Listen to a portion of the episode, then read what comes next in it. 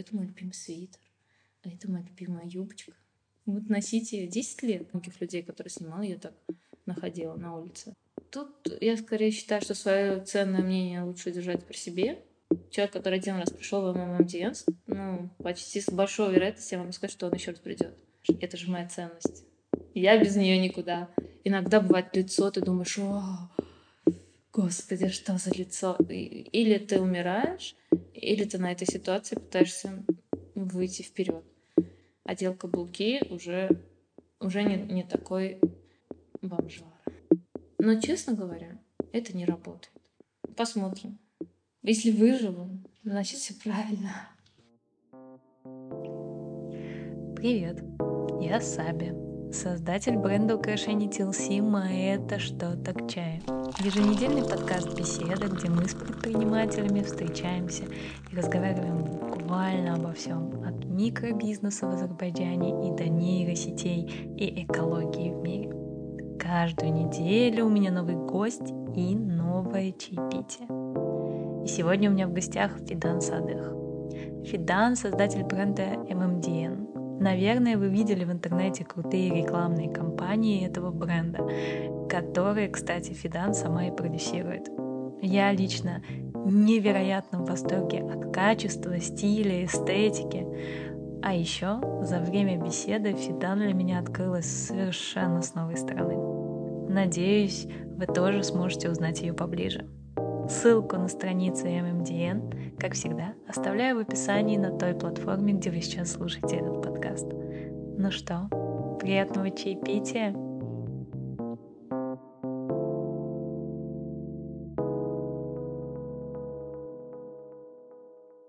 Перфекционист вообще? Не, я не думаю. Мои друзья так считают список подколов на тему того, что Федан перфекционист, он неиссякаем, но это не так. Я не устаю об этом повторять. Иногда мне кажется, что... в твоем деле очень сложно не быть перфекционистом. Ну, мне кажется, что там же такая какая-то грань должна быть. То есть вот в этот момент ты должен остановиться и сказать, потому что невозможно остановиться, когда ты замечаешь все. Я замечаю все, поэтому Некоторые вещи, может быть, я люблю чуть меньше, чем остальные, потому что я понимаю, что вот это бы я бы еще доработала. Но есть разумная грань, грань где ты должен сказать, что типа все, эта вещь уже должна уйти в люди. А как ты себя отлавливаешь на этом? Ой, сложно сказать. Не знаю, интуитивно, наверное. Ну, где-то внутренний клик такой происходит, что да, ну вот здесь все. Достаточно. Да чё, мать хватит, хватит, всем понравится, давай, давай. Да, особенно э, швей. Ну, потому что как бы... Как чем... ты нашла швей? Это, наверное, самый актуальный вопрос, потому что когда мы с Афой делали бренд, а, мы такие типа, ну все, мы сейчас все сделаем. И потом мы столкнулись с этим невероятным миром непонятных людей, у которых абсолютно свои фантазии, свой какой-то мир, э, который абсолютно действует по какому-то своему принципу. То есть ты вроде с ними разговариваешь, она тебя адекватно понимает, она тебя слушает, все в порядке, отшивает тебе сэмпл, ты смотришь, идеально. Ты ей отдаешь ткань, и она тебе приносит 10 непонятных экземпляров. Ты такие смотришь, что произошло, в какой момент что-то пошло не так. Как, как ты их нашла? Как, как ты это сделала? Ну, как бы, во-первых, поиск не останавливался, наверное. Да он сейчас не останавливается, как бы все равно. Хотя у нас уже зарплатные работники. То есть раньше мы как контрактники у нас были. Сейчас уже зарплатные работники. То есть я не думаю о том, чтобы менять часто швей. Но все равно на бэкграунде где-то есть две, две, две категории поиска, которые не останавливаются. Это поиск модели и поиск швей. Я вот иду на улице, и я понимаю, что я не могу спокойно смотреть на людей. Я просто выискиваю моделей. И если я вижу какое-то интересное лицо, ничто на свете, наверное, ну, кроме логического какого-то, что сейчас, ну, это точно нет, не вариант подойти, я просто иду к этому человеку. А вы не хотите? А ты спокойно подходишь к человеку на улице? Да. Но... То есть у тебя нет никакого такого стопа, что... А. Ну, мне страшно всегда.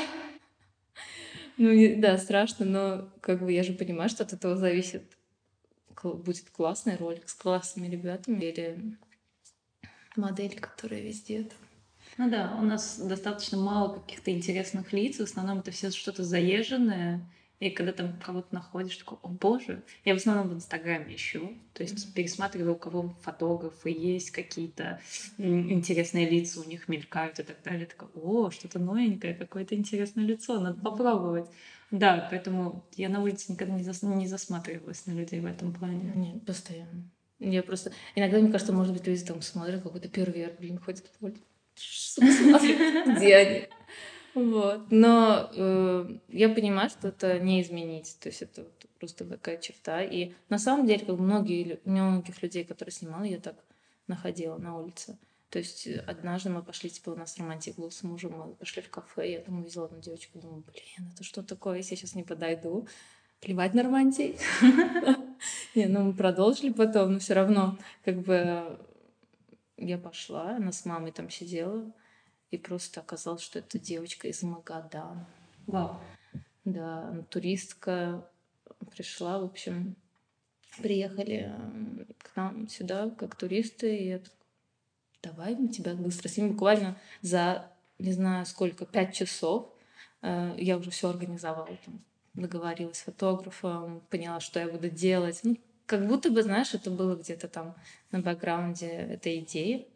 И просто когда я увидела, это все совпало, да. да. А люди как реагируют? Да, некоторые шугаются, некоторые наоборот очень позитивно, некоторые убегают. Одна девушка там была, я помню, с парнем сидела, и я чувствовала по ее глазам, как ей хочется. Но парень такой сидел, весь такой мачо. Я так на него посмотрела, и, наверное, в, этот, в эту секунду она сделала выбор между своей личной жизнью и желанием. Ну, в общем... Вот этот вопрос, который я хотела задать, потому что бывает такая история, что у нас было во Фрайде, например, такие истории, что мы искали кого-то для проектов, к нам приходил человек, мы снимали какой-нибудь классный проект, а потом ой, папа узнал, папа не пускает, пожалуйста, удалите, я прошу и так далее. И ты сидишь и понимаешь, сколько сил в это было потрачено, сколько времени и людей, которые вовлечены были в это. И, и ты не можешь объяснить человеку, что ну, ты уже дал согласие, ты уже согласился, ты пришел, ты отснялся. Наверное, надо было это чуть-чуть раньше определить, чуть-чуть раньше об этом поговорить с родителями, чтобы потом не возникало вот такой вот ситуации. Но, естественно, мы удаляли такие истории, потому что э, лишний раз какие-то такие скандалы, не очень хочется, чтобы потом папа приходил в проект и говорил, вы это сделали незаконно или что-то в этом. Ну да, особенно когда ты с молодыми моделями работаешь, там, ну, типа 16, например, да, то есть там вообще очень нужно быть осторожным. Но Самое интересное, что у меня такие ситуации возникали в основном с профессиональными моделями. Вау. Но может быть от того, что когда я работаю с профессиональной моделью, у меня вообще тормоза как бы отключаются, потому что я думаю, ну это модель. Да, там, ну да, это ее работа. Да, но как бы... То есть да, я даже не могу припомнить ситуации, которые возникала с обычными ребятами, то есть с которых я находила на улице или в Инстаграме. Обычно это всегда очень э, открытые ребята. И когда я их, как бы, когда мы делаем кастинг, по-любому я обращаю внимание на их человеческие качества тоже. То есть иногда бывает лицо, ты думаешь, о, господи, что за лицо? И потом человек приходит и начинает с тобой разговаривать, и ты понимаешь, там есть свои моменты. Наверное, больше нет, чем да, и все. То есть ну, жалко, конечно, бывает, да, такой типаж пускать. Но в итоге, особенно в видеопроектах, это, ну, как бы твои эти жертвы не окупаются, потому что в видеопроекте ребята их, э, их отношение, оно полностью проявляется вот на, на, плен, на пленке, главное. На, на, на пленке, окей. Ну, в смысле, в кадре ты все равно чувствуешь вот этот attitude, который у человека есть. То есть Поэтому всегда выбирайте тех, кто с кем тебе комфортно и с кем ты чувствуешь какой-то connection. А клиентов ты тоже выбираешь? Или ты, если к тебе обращаются за покупкой, ты просто продаешь? Или все-таки у тебя есть какой-то фильтр? Э, когда ты правильно выстраиваешь свой брендинг, вот твой фильтр. То есть там уже не возникают какие-то вопросы. Но у нас клиенты, я не знаю, у нас замечательные клиенты. То есть э, большинство из них я знаю лично, потому что все-таки большинство приходит а, сюда именно примерить, там посмотреть, пощупать. И, ну, как бы так получилось, что большинство людей это именно люди каких-то интересных профессий, не обязательно творческих, просто интересных. То есть э, у нас был клиент, девушка, археолог. Там, ну, правда, она бросила потом археолог. Но все равно, как бы, ты не каждый день встречаешь археолога, и, и как бы не просто археолог, а археолог с какими-то особыми интересами по жизни. И ты сидишь с ней, разговариваешь, открываешь себя какие-то новые э, идеи. Это поэтому я так не люблю не находиться на студии, потому что мне всегда кажется, я упущу что-то там интересненькое. Какого-то интересного человека. Ага.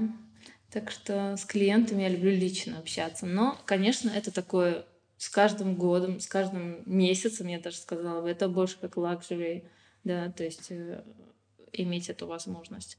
Потому что ты все время бегаешь то туда, то сюда. Еще же есть тот момент, когда ты дизайнер, оде... Ну, дизайнер это, этой вещи, там человек одел, ты, допустим, подразумевал, что это будет вот так сидеть. На человеке сидит по-другому. И это неплохо, на всех сидит по-разному. То есть каждая вещь сидит на теле, соответственно, человеку, соответственно, его фигуре.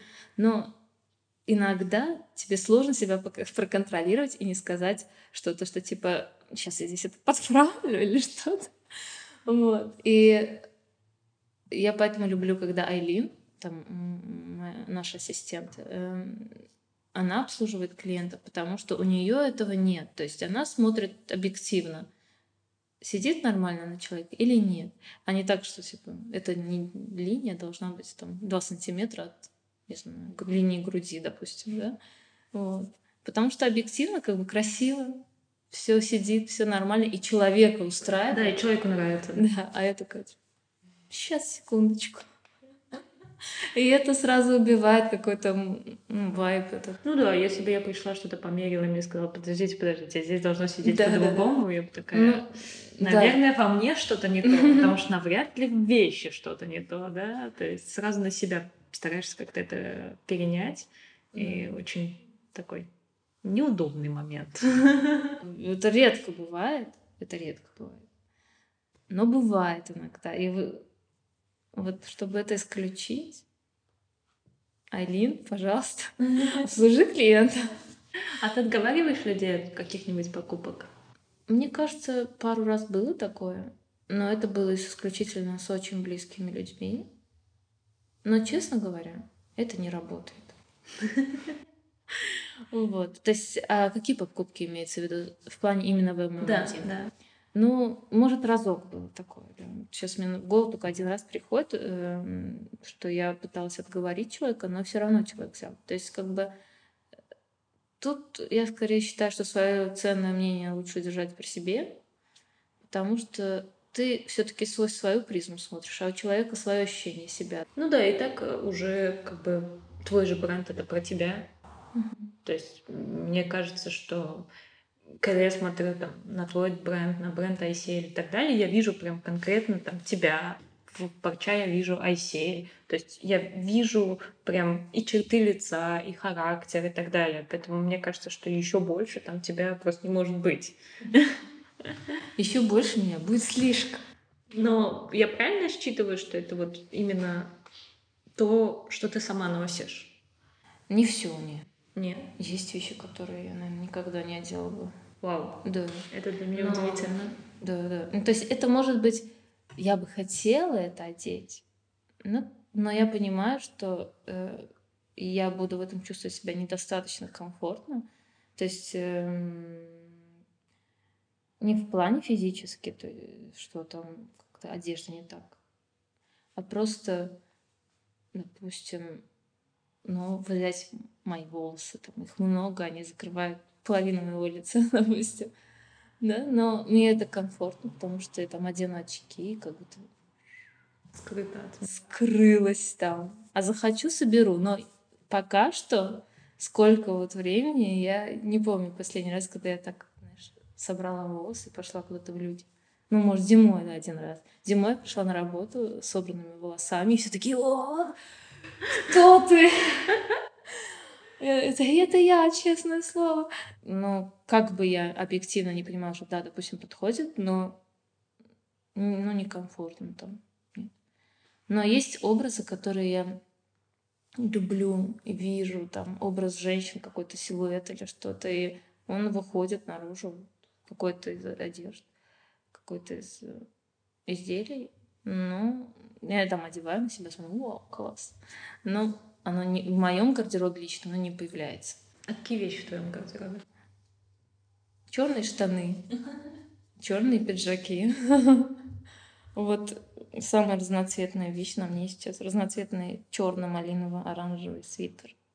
То есть очень у меня такой лимитированный гардероб. Он помещается в э, шкафу э, где-то метр двадцать на метр восемьдесят все мои вещи там помещаются. Для меня это сейчас так немножко удивительно, потому что я видела тебя и на фотографиях недели моды, и в жизни. Mm-hmm. Мне казалось, что у тебя там такая гардеробная комната хорошенькая, заставленная всем, чем только можно представить. Нет, абсолютно вообще нет. Очень, очень скромный, я бы сказала, гардероб. Эм, и вещи там живут достаточно долго. А когда они уже некоторые вещи просто умирают, потому что я их ношу так часто. Ну, там рабочие такие.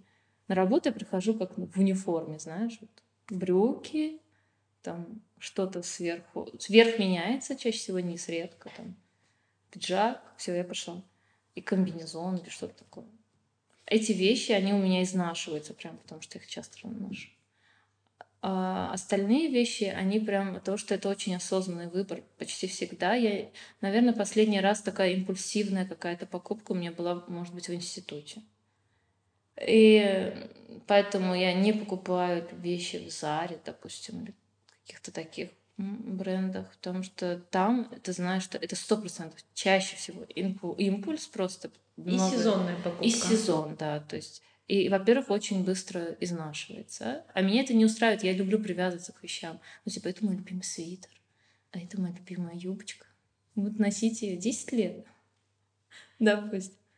Но а, когда я чувствую, что уже ну, вещь отработала свое. Да, то есть она все еще в нормальном состоянии, но пора от нее избавиться. Я вот так куда-то ее или отдаю кому-то чаще всего, чтобы дальше носили. Вот. Стараюсь не перегружать свой гардероб, потому что не люблю тратить время на то, чтобы выбирать, что одеть. Это ну, для меня сейчас это вообще открытие. Ты открылась с другой стороны, потому что я по-другому себе это все представляла. Такое царство одежды разнообразной. Нет, да, мне кажется, меня пугать будет такая, такое царство. Типа, о боже, что же я одену? И пришла на работу в 12 там. Потому что выбирала, Да, потому что никак не могла выбрать. Но но вообще, мне кажется же, это такая стандартная история, нет? А, не знаю, я только недавно, месяца два назад, пришла к этому, потому что я открыла свой гардероб, и я поняла, что я все лето проходила в шортах и в майке, в, цел, в целом, в которых я сейчас. Вот, максимум менялась там рубашка и брюки, э, и все, да, то есть у меня не было какого-то такого разнообразия в одежде на лето. И я подумала, что мне это все больше не нужно. И я просто весь свой гардероб, наверное, сократила до э, пара джинс, свитер, толстовка, какие-то небольшие там летние вещи, верхняя одежда, состоящая из одной куртки. Mm-hmm. И в целом все.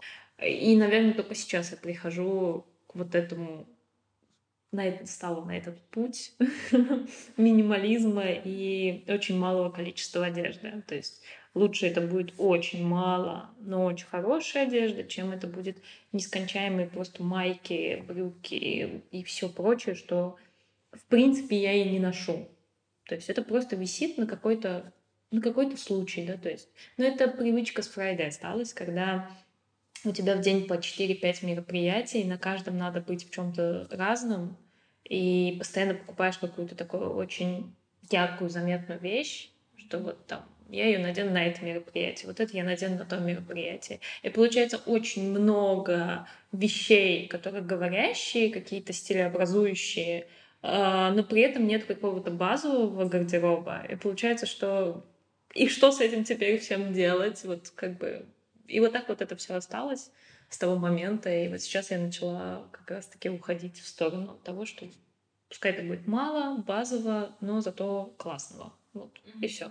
Я сейчас вот в этой ситуации буду уходить от этой концепции, я думаю, в сторону меньшего. В сторону осознанности. Да, да, на самом деле это про осознанность тоже, когда ты понимаешь, что столько всего производится, столько ненужного производится, столько вещей, которые люди даже не покупают или покупают и носят там месяц-два и выбрасывают, что, наверное, уже хватит.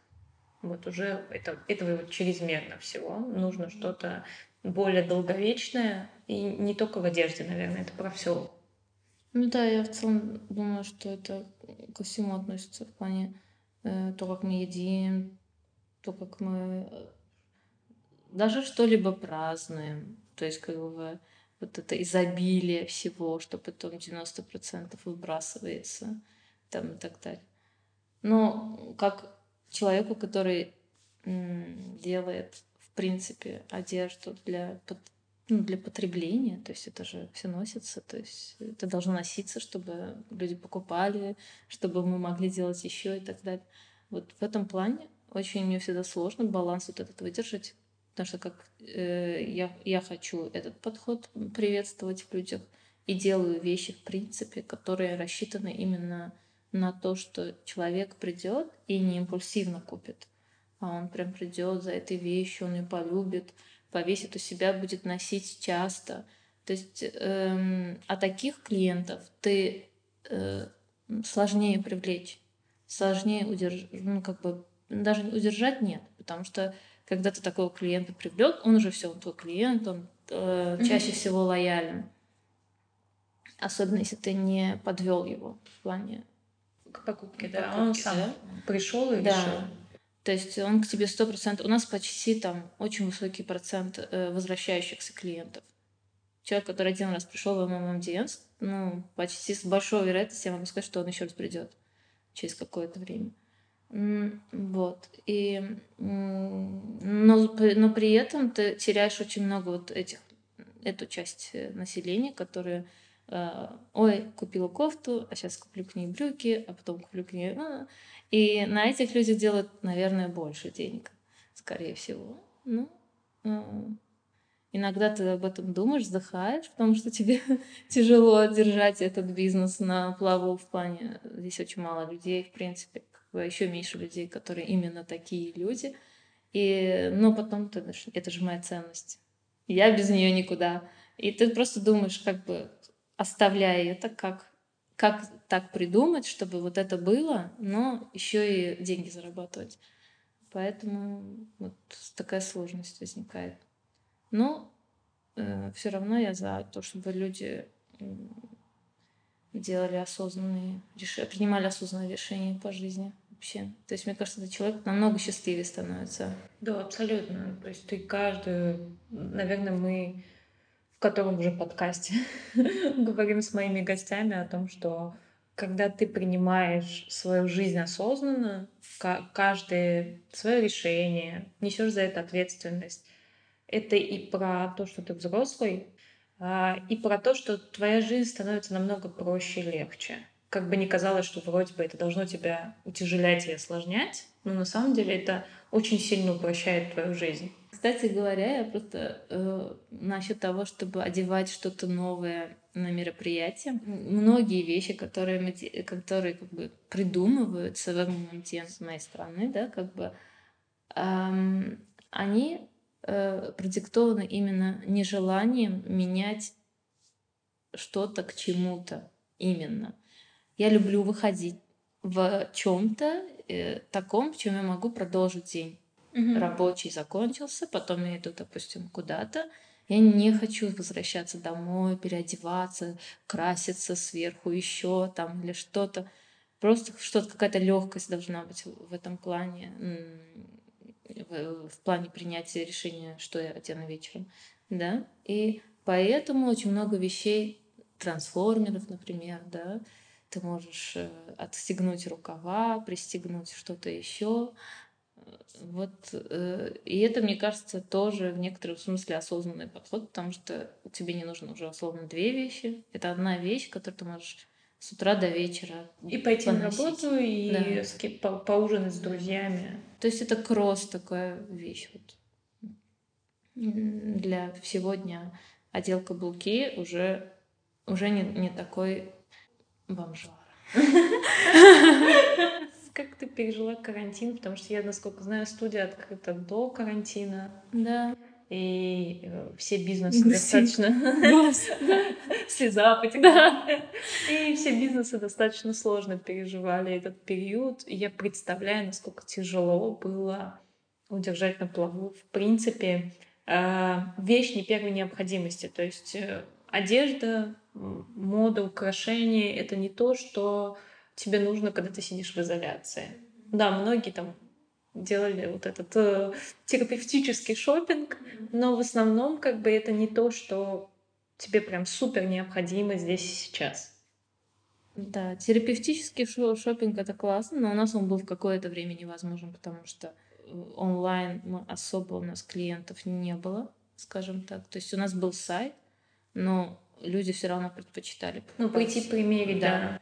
То есть уже клиентской базы такой онлайновой не было. И эм, поэтому у нас почти не было продаж во время первой части пандемии, во всяком случае.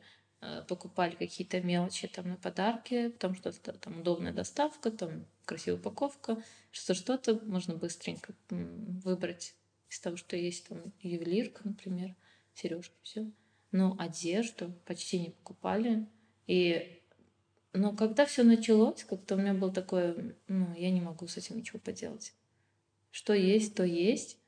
Э, И просто отдалась как бы тому, как идет. Мы уехали, переехали в какой-то момент на дачу все за город, как многие это сделали. И, в принципе, мне было окей. Я в первое время даже какое-то кайфовала от этого, что я взяла там кучу курсов, э, занималась э, собой, занималась тем, что изучала какие-то бизнесовые вещи. Вот. И м, прокачалась, скажем так. Но я считаю, что это был там максимально правильный способ вот это, это время провести. А потом в какой-то момент я поняла, окей, и что я буду так сидеть? Когда я поняла, что уже все как будто бы непонятно, как я, когда это закончится, да, уже полгода прошло. Я не могу позволить себе еще полгода так сидеть. С этого момента мы вложили еще деньги. То есть это было необходимое решение. Невозможно было... Или ты умираешь, или ты на этой ситуации пытаешься выйти вперед. И, то есть мы с мужем, как бы у нас э, это в некотором смысле как бы общее дело. Я это начала, допустим, одна, но теперь мы это делаем вместе. И поэтому многие решения как бы мы вместе принимаем. А, Он мне тоже в этом очень сильно помогает. Мы подумали и решили, что окей, надо что-то делать. Мы вложились в то, чтобы обустроить студию под конструкцию и отшив э, здесь. Взяли работника на, на конструкцию, э, взяли, потому что до этого процесс был очень долгий. Пока я находила человека, который мне сделает правильную конструкцию, потом человек, который правильно Это было в Баку. Да, это было в Баку. У нас нету никаких... Все, все делается, все made in Azerbaijan. В общем, мы взяли работника, чтобы так все ускорить. э, И это дало свои плоды. Достаточно за несколько месяцев мы, можно сказать, поднялись на обратный тот уровень, на который мы уходили, а еще через месяца два еще поднялись продажи. Ну, понятное дело, что как бы мы вложили до этого достаточно большую сумму, чтобы добиться этого эффекта. Ну, я не жалею, в принципе, об этом решении. Это все окупилось в некотором смысле. И в этом плане я очень люблю книжку одну. Гембукайцы называется. Не слышала. Ну, это типа про подход э, к работе. Ну, если очень упростить, это э, ты каждый день делаешь по мелкими шагами улучшаешь свою работу, скажем так. То есть э, и смотришь, каким оптимальным способом, минимальными затратами ты можешь улучшить какую-то вещь. А если говорить про гембо, это типа про место, где происходит продакшн. А так как MMMDN — это гембо, это место, где происходит продакшн, мы начали больше внимания уделять именно нашему месту. То есть мы оптимизируем, перекладываем, мебель меняем. То есть это звучит как какие-то примитивные вещи, но на самом деле Ой, они... Мне кажется, все, вся, вся наша жизнь состоит из каких-то супер маленьких примитивных вещей, но которые в общей совокупности дают какой-то результат. Потому что когда ты сидишь и думаешь, нет, это слишком просто, это я не буду делать, да, это слишком просто, нет, в результате ты ничего не делаешь. Да, и потом у тебя такая лавина, типа, всех этих простых вещей, и ты думаешь, и ты не знаешь, как из них выбраться. Большинство людей, э, мне кажется, зациклены на том, чтобы делать очень крупные вещи, типа, вот сейчас я забабахаю такую вот вещь, такая вот, такая вот, открою цех там сразу там или что-то. Какие у тебя планы? Захватить мир. Би-5. Привет. Вот как-то так получилось, что я вообще с детства мечтала, что я буду заниматься одеждой. Но потом это... Как круто. Ну, да, и, наверное. Но, по-моему, все девочки мечтают, что Нет. я буду... Я мечтала ну, быть ладно. хирургом резать людей. Ну, это так, такие, типа, пожелания появились у меня попозже, да, когда я уже была там в школе. А до школы, скажем, я ходила и говорила, что там... Ну, даже нет, не в школе скажем, в началке еще, да, я говорила, что я буду заниматься одеждой, там рисовала платьюшки всякие, там все такое. У нас во дворе оказалось, что какая-то девушка была, которая не знала, э, которая училась за границей на дизайнера одежды. Моя мама откуда-то там от какой-то соседки-то узнала, сказала, Фидан, я тебя поведу, там тетя одна, она тебе все расскажет. Но мне кажется, что моя мама рассчитывала, что меня от этого отговорят. Ну, в общем. Эм, повели меня к ней, и у нас такая интересная беседа случилась. Но я училась, наверное, в началке, может быть, ну, в пятом максимум классе. Вот. Э, мы, пришли к ней, и она очень, очень открытая девушка была. Она мне все рассказала, в общем, как-то, как-то прекрасно, как ей это нравится. Вот. И она мне такую вещь сказала, я тебе советую, когда тебе приходит какая-то идея, прям делай ее сразу. Потому что, говорит, идея это как э, какое-то облако, и оно, говорит, плывет э, вокруг земного шара. И вот люди, которые чувствительные, они ее улавливают. Вот будешь тормозить, увидишь это на каком-то другом. Э, и это мне так запало, вот, ну, как-то вот очень запало мне в голову, что это так происходит. И каждый раз я в этом убеждаюсь, что да, стоит тебе там э, промедлить чем-то, ты это видишь где-то еще. Вот, реально, я там иногда, когда задумываюсь, я понимаю, что я себе благодарна за смелость. Потому что Иногда очень страшно, иногда там думаешь о том, что вот сейчас я вложу деньги, сделаю это, насколько это выгорит или нет. Вот, вот эти все мысли, ну ты понимаешь, о чем я. Но вот смелость пойти в это, не бояться, вот я за это себе безумно благодарна. То есть я каждый раз так, Сабина, ты молодец, давай, идем, идем. Классное чувство, нет? Да. Вообще быть за что-то благодарным, только себе вообще. Я стараюсь учить этому свою дочь. Она еще маленькая, конечно, но я стараюсь ее приучать к этой мысли, что вот и это хорошее случилось, то хорошее случилось, чтобы ну, как-то на этом больше зацикливалась, чем на чем-то негативном. Потому что есть разные люди, правда. Мне иногда говорят, ну, может, тебе нужно разозлиться. Ты сейчас разозлись, и вот ты сделаешь это. Я говорю, нет, вот вообще нет. Если я злюсь, это прям ужасно. Это деструктивно для тебя. Абсолютно. Я не могу ни с кем общаться, а мне постоянно нужно с людьми общаться. Я не могу э, что-то придумать, потому что просто я не могу. Я не могу взять в руку, руки карандаш и что-то нарисовать там, на, на, начертить. Мне не приходят какие-то мысли в голову. Я только думаю о причине своего гнева, да так скажем. Вот. И просто думаю, как уничтожу всех вокруг. Захватить мир, а потом уничтожить да, его. Да, да, да. Такое, захватить мир и, и превратить его в прекрасное место. Или захватить мир и уничтожить всех. Вот. И... Но это состояние бывает, ты от этого не можешь, ты не можешь все время быть там, типа, бабочки в животе какие-то. Но я не люблю это состояние скорее. Я люблю, когда спокойно, когда, э, когда я могу быть в гармонии, скажем так, с тем, что в моей жизни происходит.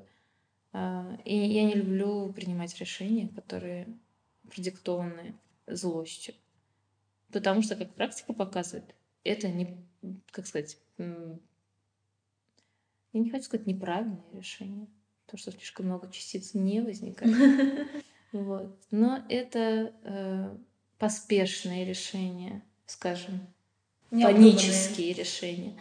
И в итоге их результаты бывают, ну, так себе. Сомнительные. Да, сомнительные, да. Так, ну, окей. А за что ты себе благодарна? Ой, наверное. Я сейчас пытаюсь самую такую прям жирную причину. благодарность. Причину. Жир. Почему я себе благодарна? И за то, что я умею просить прощения, наверное. Ну, не то, чтобы просить прощения, а признать, что я ошиблась. Это очень крутое качество. Эм, очень крутое качество. Потому что у меня, например, его нет. Я... Так у меня его тоже нет. Но я его культивирую. Так я, я в какой-то момент поняла, что это большая проблема, что я не, когда я даже понимаю, что я, возможно, тут была не слишком права, но я не могу себе, не могу прийти и сказать человеку, извини, я тут была не права. И потом я как-то начала пробовать просто, потому что иначе не получалось э, ничего. Но, правда, надо делать это прям на самом деле. Искренне, да. Искренне, да. То есть не так, что типа на каждом шагу. Извини, извини. Да. Вот. Но э, я вот стараюсь, особенно в отношениях э, в семье, Э, даже с дочерью, там, с мужем, чтобы вот вот это вот не упустить момент, когда ты должен просто тупо прийти, извиниться, сказать, что прости, я переборщила, и, возможно, это я, я должна это исправить. Там, я это исправлю, я над этим поработаю. И, и многое получается исправлять. Какое наследие ты бы хотела оставить после себя? Барабанная дрова. Сложные вопросы зашли в чат. Да, да, да, точно. Что за вопрос? К такому я не была готова. Да, после себя я... Ты знаешь, у меня как недавно...